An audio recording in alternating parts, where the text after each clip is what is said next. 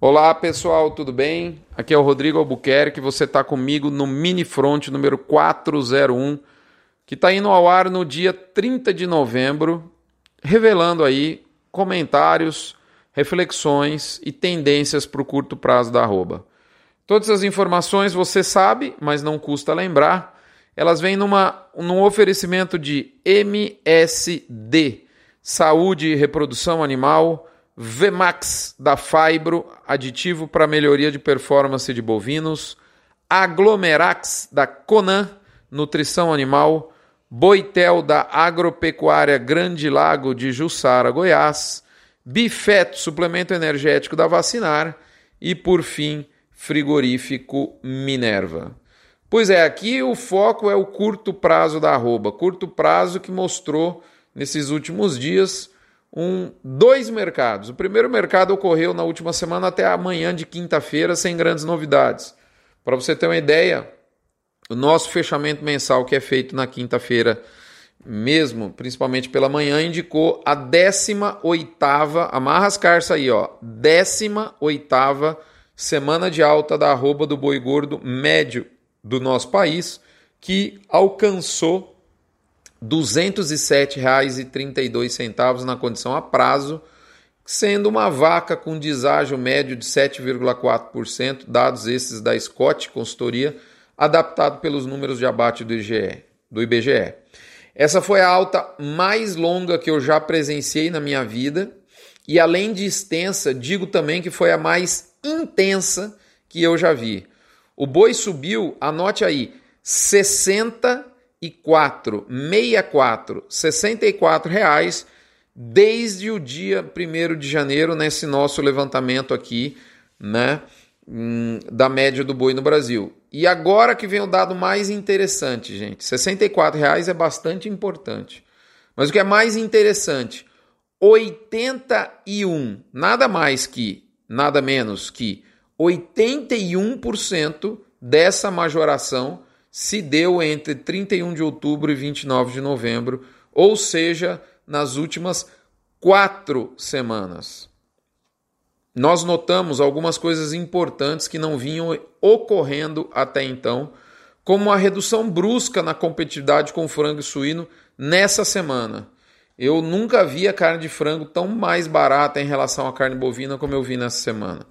Além disso, a bolsa a B3 trocou um ágio da curva futura por um deságio forte em relação aos preços do físico, principalmente nos vencimentos longos, passando a exigir, exibir justamente preços menores que, que o físico, que por sinal estava realmente mais calmo, porém ainda muito firme. Os fundamentos continuam, continuavam mesmo na quinta tarde e na sexta, uma oferta pequena, altas em diversas regiões enquanto o couro atingia o menor valor nominal da história, dados da Scott.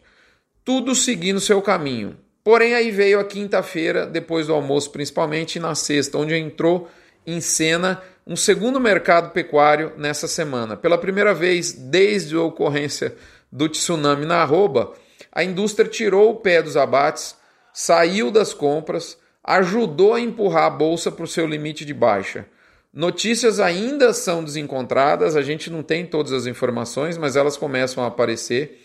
Relatam preços em queda na China, dificuldade grande de escoamento no mercado interno, engasopando essa saída de carne da indústria. O cenário é nebuloso, porque ainda há negócios bem firmes no físico. Então a gente está naquele momento de água mexida. Ah, mas você está louco? Eu consegui vender aqui pelos mesmos valor que tinha. Beleza, em algumas regiões isso está acontecendo, em outras já não. Então a água está mexida, né, vai depender aí da unanimidade, desculpe, da necessidade de cada indústria e de cada mercado. Há relatos de carne mais barata sendo lançada no mercado interno, principalmente em São Paulo, por um frigorífico em específico. Em geral, a dificuldade de compra segue. As indústrias estão na esperança que aquele boi ioiô, sabe o que é o boi ioiô? É aquele que entrava e saía da escala, ia e voltava, ia e voltava. Elas esperam que esse boi finalmente entre para a escala com esse movimento que elas estão tentando fazer. Elas esperam o boi que supostamente está represado, né, entre também na escala. até inclusive vacas de descarte que eventualmente tiveram terminação acelerada e mesmo rebanhos de leite que estavam em é, liquidação estão sendo abatidos porque em arroba o valor apurado é maior do que muitas vezes a venda de uma vaca para a continuidade da ordenha. O frigorífico sabe que se não fizer escala, essa empreita que ele iniciou na quinta-feira não funciona. O máximo que ele pode fazer talvez é interromper essa perna de alta se não entrar boi, meu amigo. Nós temos o 13 terceiro entrando, ainda bem que está correndo no mês de consumo mais alto, justamente nessa virada.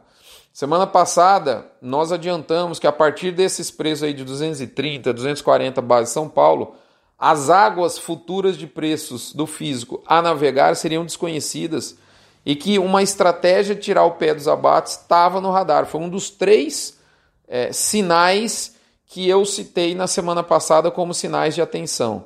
Os frigoríficos estão chacoalhando a roseira né, à espera, literalmente, de frutos maduros. E aí eu te pergunto: você tem a sua estratégia nesse momento ou vai fazer parte da estratégia de alguém? Hã? Nada de errado por parte da indústria. Bem-vindo ao capitalismo selvagem. Eu diria que os próximos dias são vitais para saber se haverá ou não êxito nessa tentativa. Da mesma forma que o mercado talvez tenha exagerado na euforia no momento né, nessas quatro últimas semanas, pode talvez também exagerar no sentido oposto, comentários às vezes em alguns momentos até maldosos, levando o boi, querendo tendenciar o boi para uma baixa podem ocorrer, portanto, calma é mais do que fundamental uma luz muito amarela acesa. Existe a possibilidade de ajuste de preços ao longo da cadeia pecuária. Tudo isso está em ebulição, as margens de cada elo, enfim, é hora para ter calma. É isso, moçada.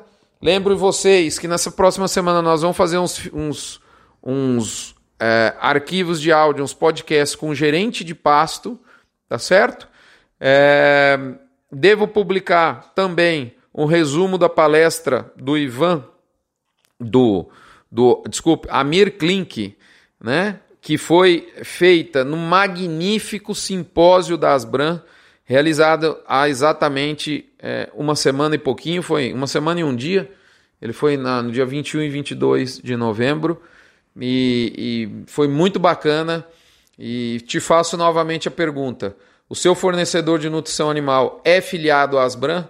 Você consegue ter uma, uma, uma, uma receber uma assistência técnica de, de qualidade por parte desse fornecedor? Você reconhece nesse fornecedor uma postura comercial correta? Pois bem, as melhores empresas do mercado, que representam nada mais, nada menos do que 80% da produção, estão nesse, nessa associação e eu faço essa recomendação a você. Um abraço, fique com Deus, nos vemos no próximo Mini Front se assim ele nos permitir. Até lá!